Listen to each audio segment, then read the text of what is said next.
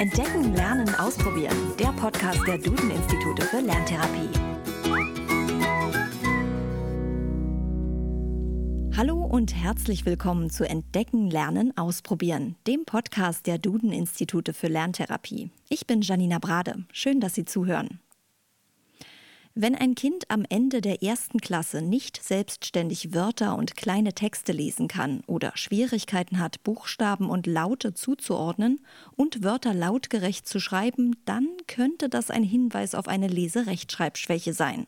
In der Regel treten die Schwierigkeiten beim Lesen und Schreiben schon im Anfangsunterricht auf, also meist innerhalb der ersten zwei Schuljahre.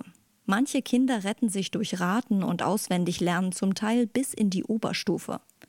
Und dort wird es dann besonders schwierig, da die Grundlagen der Schriftsprache in den höheren Klassen selten nochmal durchgenommen werden. Kinder mit einer Leserechtschreibschwäche brauchen also Hilfe. Und die muss dort ansetzen, wo Kinder und Jugendliche gerade stehen. Und genau darum geht es in dieser Podcast-Folge. Wir klären, was Eltern zu Hause machen können, um ihrem Kind mit einer Leserechtschreibschwäche zu helfen. Wie können sie konkret beim Lernen helfen? Wie geht das spielerisch? Und wie sieht es in den Ferien aus? Welche Tipps gibt es? Welche Übungen und Spiele kann man zu Hause mit seinem Kind machen? Darüber haben wir mit Dr. Astrid Schröder gesprochen. Sie ist Lerntherapeutin und Fachbereichsleiterin Deutsch an den Duden-Instituten für Lerntherapie. Sie hat uns viel erklärt und jede Menge Tipps und Übungen verraten. Doch ganz am Anfang des Interviews musste sie erst mal etwas anderes loswerden. Dr. Schröder ist es nämlich wichtig zu betonen, dass Eltern in erster Linie wirklich Eltern sind und auch sein sollten. Ja, und ähm, manchmal hat sich das im Laufe der Jahre dann auch ein bisschen verschoben, dass Eltern ähm, die Rolle von Therapeuten oder Therapeutinnen oder auch von Lehrkräften übernommen haben. Das ist aber wirklich erstens sehr, sehr schwer, denn Eltern sind dazu ja gar nicht ausgebildet. Und ähm, es belastet eben auch meistens wirklich die Beziehung zum Kind. Ja, also Eltern sind in erster Linie Eltern und ähm, kennen ihr Kind auch wirklich meistens sogar am besten, eben auch was die Stärken betrifft ihrer eigenen Kinder und der Interessen. Und Eltern sollten sich wirklich auch immer wieder vergegenwärtigen, dass die Schwierigkeiten bei Kindern mit Leserechtschreibschwierigkeiten eben wirklich auch nicht durch häufiges Üben allein ausgeglichen werden können, sondern die Schwierigkeiten sind dadurch, entstanden, sind dadurch entstanden, dass eben bestimmte Lernschritte noch nicht vollzogen wurden und das heißt, die Kinder brauchen wirklich ganz, ganz gezielte Hilfen, aber eben auch mehr Zeit und andere Lernbedingungen, um eben wieder Fortschritte machen zu können.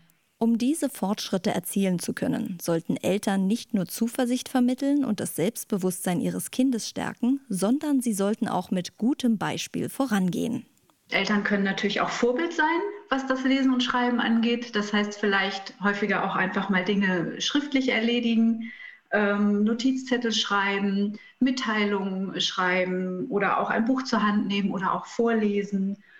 Und Eltern können auch überlegen, wie sie ähm, das Lesen und Schreiben mal so gemeinsam in den Alltag integrieren können. Also zum Beispiel in der Reisezeit gemeinsam Reiseführer zu lesen oder Kochrezepte, Backanleitungen, Spielanleitungen, gemeinsam Einkaufslisten schreiben, Fotoalben beschriften oder solche Dinge dass es wirklich gar nicht so die, den Charakter einer Übung einnimmt, aber wirklich eben sozusagen wirklich Lesen und Schreiben im Alltag zu integrieren. Also das ist nicht zu unterschätzen, ähm, dass diese ganzen Aspekte auch schon sehr, sehr wichtig sind, ja, jenseits von dem klassischen Üben, was, ähm, was natürlich auch möglich ist, aber diese ganzen anderen Aspekte sind eben wirklich mindestens genauso wichtig.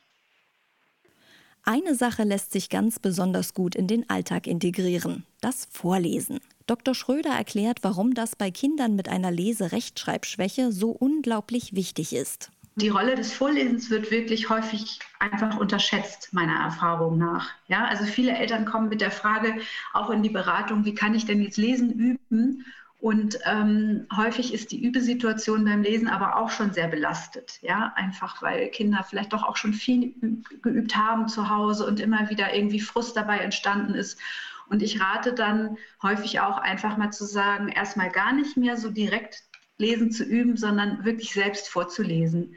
Ähm, man weiß aus Erfahrung, aber mittlerweile auch ganz wirklich vielen Studien, dass das Vorlesen an sich die ähm, Leseentwicklung der Kinder ganz enorm positiv beeinflusst. Ja, also wirklich die, die Leseentwicklung, die Leseleistung, aber auch den schulischen Erfolg im Allgemeinen. Also Vorlesen nimmt wirklich eine ganz, ganz wichtige Rolle ein. Ähm, was wirklich gut ist, ist, sich hinterher auch darüber zu unterhalten oder auch währenddessen, also auch ins Gespräch zu kommen über das Gelesene, über die Geschichte, ja, um sich darüber wirklich auszutauschen. Aber es ist wirklich auch sehr ähm, hilfreich, wirklich sich 10, 15 Minuten Zeit zu nehmen und vorzulesen. Wer diese Zeit nicht immer hat, für den ist es gut zu wissen, dass Hörbücher auch einen positiven Effekt haben. So können sich Kinder mit einer Leserechtschreibschwäche zum Beispiel auch Bücher anhören, die gleichaltrige Kinder gerade lesen, die sonst für sie aber eben noch zu schwierig zu lesen sind. Das steigert nicht nur die Lesemotivation, sondern fördert auch die Entwicklung des Alltagswortschatzes. Eltern sollten aber auch ihre Kinder dabei unterstützen, selbst vorzulesen. Und zwar sollten sich die Kinder dabei selbst aussuchen, was sie lesen wollen, je nachdem, welche Geschichten sie eben interessieren. Wenn dabei mal Fehler gemacht werden, sollten Eltern damit natürlich gelassen umgehen. Und diese Gelassenheit ist bei der Rechtschreibförderung besonders wichtig, wie Dr. Schröder betont. Ja, also man kann sich da auch nochmal vergegenwärtigen. Fehler sind wirklich in der Rechtschreibentwicklung ganz normal. Ja, jedes Kind macht Fehler. Kinder mit Leserechtschreibschwierigkeiten machen meistens eben mehr Fehler. Aber die Fehler an sich sind normal und geben letztlich eben auch ähm, wichtige Hinweise auf den Stand der Lernentwicklung und ähm, können auch zum Beispiel Anlass zum Gespräch sein. Also Fehler erstmal ganz gelassen hinnehmen, die sind normal. Wichtig ist es beim Schreiben immer auch die Freude am Schreiben zu erhalten. Das heißt eben wirklich zum Beispiel auch auf richtig geschriebene Wörter hinweisen und die kommentieren. Ja, auch das geht manchmal unter, ja, weil die Kinder sind dann schon so fokussiert, ah, wie viele Fehler habe ich wieder gemacht. Aber es sind immer auch sehr viele richtige Wörter dabei, die man auch nochmal kommentieren kann. Dabei ist es wichtig, die Fehler nur zu korrigieren, wenn das Kind die Regeln dazu kennt oder nach der Schreibweise fragt. Und dieses Selbstfragen ist ganz entscheidend. Dann sollten Eltern erstmal abwarten und nachfragen. Was denkst du denn, wie man es richtig schreibt? Kennst du vielleicht ein ähnliches Wort, von dem du schon weißt, wie man es schreibt? So wird der Nachdenkprozess angeregt und Eltern und Kind suchen zusammen nach der richtigen Rechtschreibung. In solchen Übungszeiten ist es wichtig, immer einen Schwerpunkt zu setzen, wie Dr. Schröder erklärt. Das ist zum einen zum Beispiel bei der Rechtschreibung wirklich immer nur eine Regel zur Zeit zu üben. Ähm, und das andere ist aber eben wirklich auch so dieser Punkt weniger ist mehr, ja? Also lieber wenig und dann aber intensiv üben, ja? Und das das gehört eben dazu. Wir haben jetzt einen Schwerpunkt und diesen Schwerpunkt üben wir und das kann zum Beispiel eben die Großschreibung sein. Da ist es eben auch wichtig ähm, oder eben wirklich auch sehr hilfreich, wenn da die Möglichkeit besteht, sich zum Beispiel mit der Lehrkraft oder mit der Lerntherapeutin oder dem Lerntherapeuten abzusprechen, ja, sodass wirklich alle an einem Strang ziehen und wenn Eltern dann wissen, in der Schule wird gerade die Großschreibung zum Beispiel bearbeitet oder aber auch im, im Förderunterricht oder aber auch in der Lerntherapie ist die Großschreibung gerade ein wichtiges Thema, dass dann möglichst alle Beteiligten Bescheid wissen. Das ist jetzt das, worauf mein Kind im Moment den Schwerpunkt legt. Ähm, da gucken wir uns mal an, welche Wörter sind denn richtig groß geschrieben und welche kannst du vielleicht auch schon selber korrigieren, weil du was über diese Regel weißt. Und andere Fehler werden dann auch erstmal zum Beispiel nicht ähm, besonders beachtet. Es sei denn, das Kind fragt zum Beispiel eben nochmal nach der Schreibweise, dann ähm, kann man die natürlich nochmal korrigieren gemeinsam.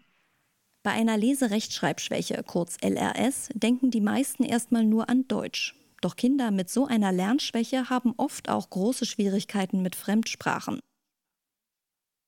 Der Erwerb von Fremdsprachen stellt die meisten Kinder und Jugendlichen mit einer LRS wirklich vor ganz große Herausforderungen.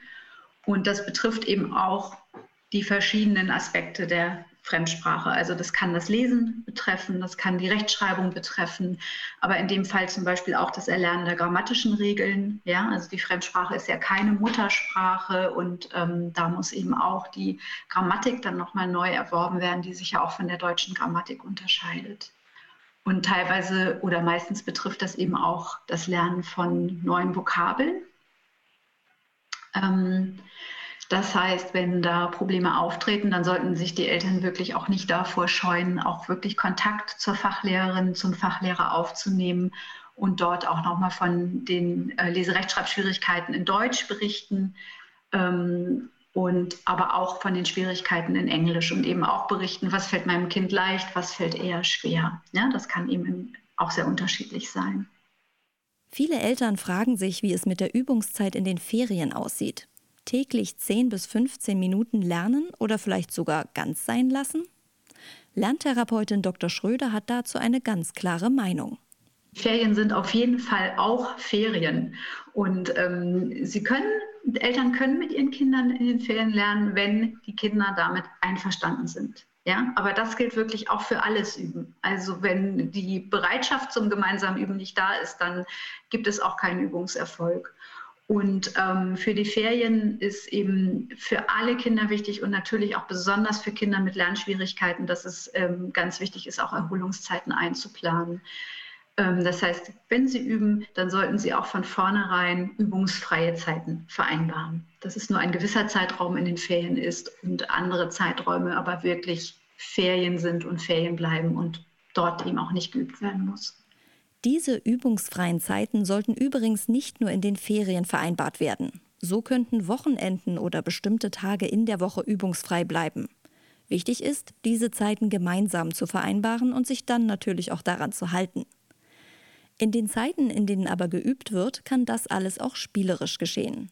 Da gibt es zum einen Lernspiele, die auch so bezeichnet sind, die auch in Lernspielverlagen veröffentlicht werden und auch käuflich erwerbbar sind. Ähm, davon stellen wir zum Beispiel einige auf, auch, auch auf unserer Homepage vor. Und dann gibt es aber auch wiederum ganz allgemeine Gesellschaftsspiele, die wirklich auch bekannt sind und beliebt und die ähm, eben auch immer Lesen und Schreiben beinhalten. Und das kann zum Beispiel sein, gemeinsam Kreuzworträtsel lösen. Das kann sein, gemeinsam Stadt-Land-Fluss spielen. Ist häufig sehr beliebt, gerade dann, wenn die Kinder sich zum Beispiel selbst eigene Kategorien dazu ausdenken. Ja, also es muss ja nicht immer Stadt, Land, Fluss sein, sondern es kann zum Beispiel auch Fußballvereine, äh, YouTuber, Schimpfwörter oder was weiß ich da äh, gefunden werden. Und ähm, das macht dann richtig Spaß, weil es manchmal Kategorien sind, wo eben Kinder auch sehr, sehr viel besser sind als die Erwachsenen und man kann eben wirklich da auch nochmal viele interessante Dinge kennenlernen. Ganz beliebt ist auch dieses ähm, ja eigentlich schon uralte Spiel Galgenmännchen. Ja, also ich denke mir ein Wort aus und mache Striche dazu und der andere muss raten, was es für ein Wort ist. Dann gibt es natürlich auch so Spiele wie Scrabble, die manchmal ganz gern gespielt werden. Da gibt es mittlerweile auch Abweichungen, ähm, sowas wie Crazy Words, zum Beispiel verrückte Wörter, also wo man sich zum Beispiel auch einfach ähm, Quatschwörter ausdenkt oder so. Ähm, beim Lesen gibt es zum Beispiel dieses Tabuspiel, ja, also wo ähm, zum Beispiel ein Begriff umschrieben werden muss ohne dass fünf Tabuwörter dazu benannt werden dürfen. Ja, also ich muss einen Begriff beschreiben und der andere muss es eben raten.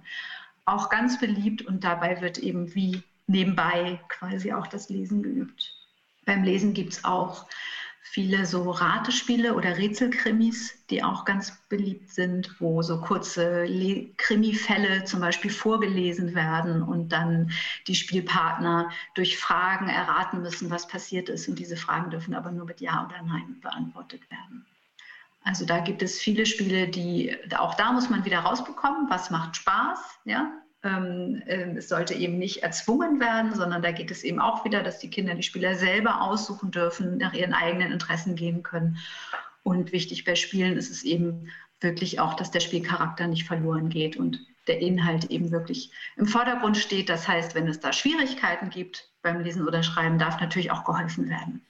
Damit sind wir am Ende dieser Podcast-Folge. Dr. Astrid Schröder hat uns jede Menge Tipps und Übungen bei einer Leserechtschreibschwäche gegeben. An der Stelle möchte ich mich nochmal für das sehr nette und lehrreiche Gespräch bedanken. Wenn Sie, liebe Zuhörer, noch Fragen oder Probleme zum großen Themengebiet Lernschwäche haben, schreiben Sie uns einfach eine E-Mail an podcast.duden-institute.de. Im Moment sammeln wir nämlich Ihre Fragen. In einer der kommenden Folgen wollen wir dann zusammen mit Experten auf Ihre Probleme und Schwierigkeiten eingehen. So können wir Ihnen ganz persönlich helfen. Wenn Ihnen der Podcast gefallen hat, dann abonnieren Sie ihn doch einfach. So verpassen Sie keine weiteren Folgen. Und natürlich freuen wir uns auch über Teilen, Liken und eine ehrliche Bewertung. Mehr Infos zu Lerntherapie und Co. erfahren Sie auf www.duden-institute.de. Bis nächsten Donnerstag.